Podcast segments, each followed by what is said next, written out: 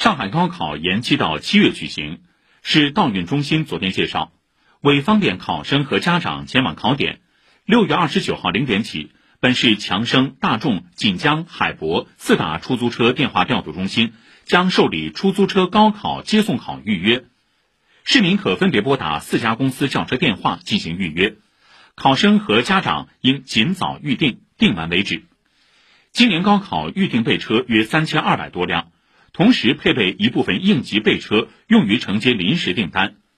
没有预订到车辆的考生，也可以在高考当天尝试拨打各出租车公司订车电话临时要车。电调中心将优先调度高考用车。此外，四家出租车企业将继续对市级劳模子女、残疾考生等特殊群体提供免费送考服务，为贫困家庭考生和残疾人家庭考生送上关爱和出行便利。以上由记者王迪杰报道。